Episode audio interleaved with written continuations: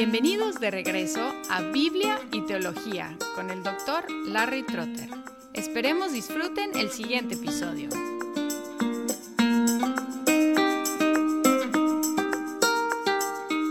Después de haber denunciado a los falsos maestros en el capítulo 2, exponiendo su carácter, su método y su fin, ahora en el capítulo 3, Pedro se dirige a su negación de la venida del Señor, leyendo los primeros cuatro versículos de capítulo 3. Amados, esta es ya la segunda carta que os escribo, en las cuales como recordatorio despierto en vosotros vuestro sincero entendimiento, para que recordéis las palabras dichas de antemano por los santos profetas y el mandamiento del Señor y Salvador declarado por vuestros apóstoles. Ante todo, sabed esto, que en los últimos días vendrán burladores con su sarcasmo, siguiendo sus propias pasiones y diciendo, ¿dónde está la promesa de su venida? porque desde que los padres durmieron todo continúa tal como estaba desde el principio de la creación. En estos versículos tenemos la objeción de los falsos maestros a la cuestión de la venida del Señor en juicio. Pero antes de contestarles, menciona su primera carta, que probablemente es la que llamamos primera de Pedro, y dice que en las dos cartas su plan fue recordar, no instruir en cosas nuevas, sino recordar a sus lectores de lo que ya habían recibido. Y específicamente, él quiso que recordaran las predicciones de los profetas del Antiguo Testamento y la enseñanza del Señor por medio de los apóstoles que los evangelizaron. Aquí dice vuestros o sus apóstoles no negando que él fue apóstol, sino refiriéndose a los apóstoles que los habían evangelizado, quizás Pablo, quizás otro. Aquí encontramos la segunda vez que Pedro une a los profetas y los apóstoles, como lo hizo en capítulo 1, 16 al 21.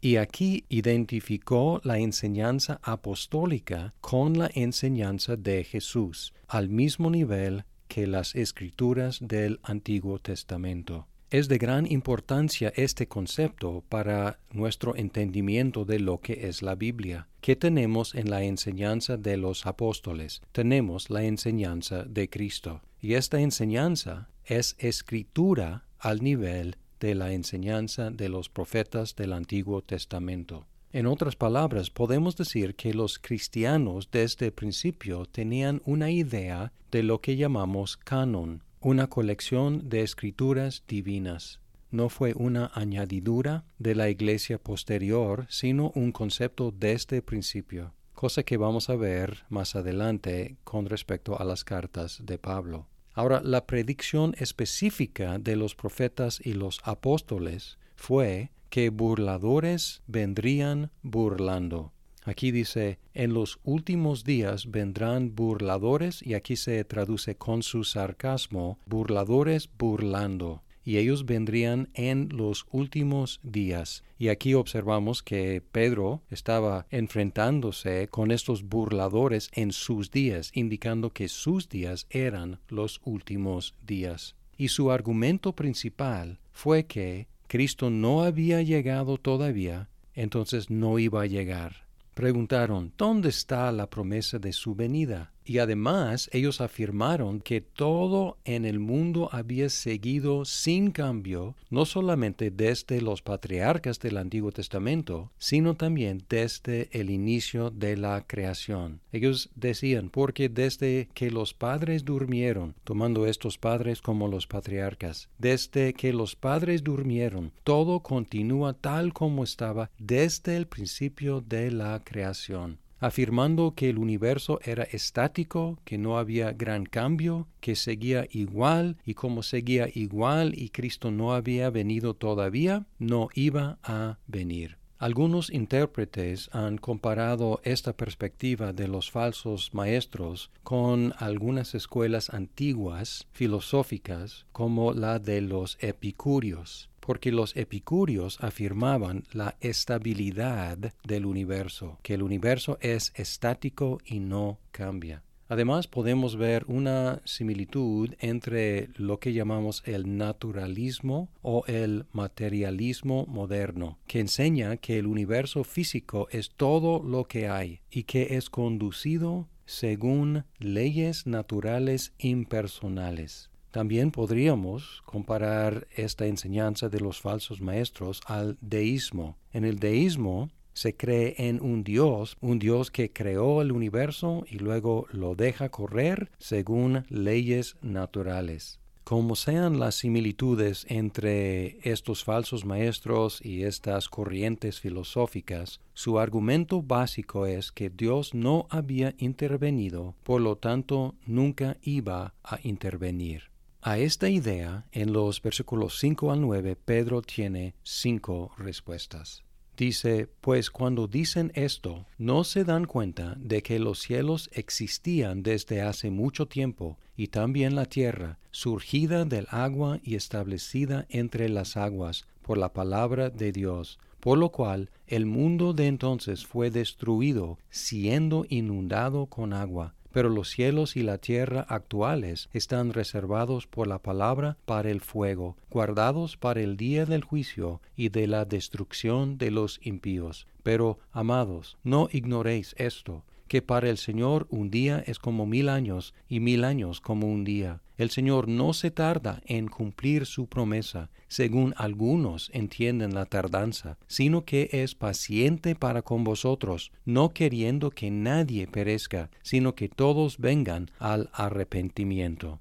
La primera respuesta de Pedro es que Dios activamente formó el universo recordando el relato de la creación en Génesis 1, Pedro enfatizó los dos medios por los cuales Dios creó el universo, el agua y su palabra. Y luego, en segundo lugar, en el versículo 6, Pedro contesta diciendo que Dios activamente intervino otra vez cuando trajo el diluvio para juzgar el mundo. Y otra vez habla de los medios, que probablemente los mismos dos, su palabra y el agua. El diluvio demuestra contundentemente que los burladores estaban equivocados en decir que todo había seguido igual desde la creación. Se les olvidó del diluvio y les convino negar el diluvio u olvidarse del diluvio porque ellos querían negar la venida de Dios con juicio, exactamente lo que pasó en el diluvio. El diluvio enfatiza que Dios puede posponer el juicio, pero eventualmente lo traerá. Tercer lugar, versículo 7. Dios activamente sostiene los cielos y la tierra aún ahora. Para algunos parece que Dios no está activo, que no está haciendo nada, como en el deísmo. Él creó el universo y luego se fue. Pero aquí en el 7 se afirma que la existencia del universo y su funcionamiento actual son dependientes de la palabra de Dios. Es muy irónico aquí que la única razón por la cual los burladores están aquí para negar a Dios y decir que no está haciendo nada es porque Dios está haciendo mucho ni los burladores tendrían existencia sin la intervención activa de Dios. La cuarta respuesta de Pedro está en el versículo 8. Para Dios el tiempo no es lo mismo que para nosotros. Aquí con una paráfrasis del Salmo 90, versículo 4, Pedro demostró que la medida de los burladores era insuficiente. Ellos estaban tratando de medir a Dios con una escala humana.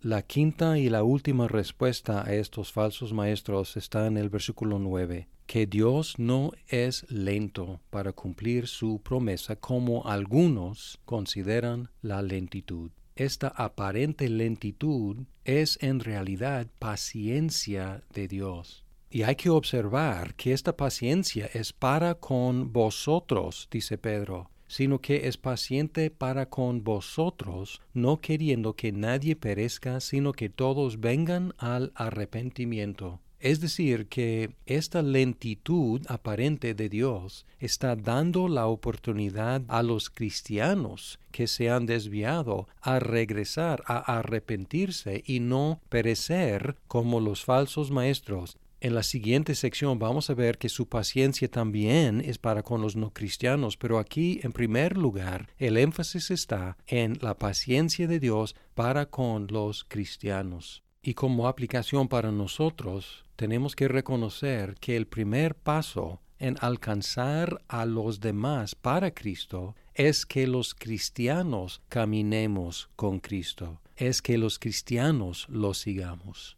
Muchas veces cuando los cristianos pensamos y oramos y conversamos sobre el avivamiento, estamos pensando en alcanzar a más personas para Cristo, extender el Evangelio. Sin embargo, de acuerdo a este texto y también la historia de la Iglesia, el avivamiento empieza no con los no cristianos y su conversión, sino con los cristianos y nuestro arrepentimiento.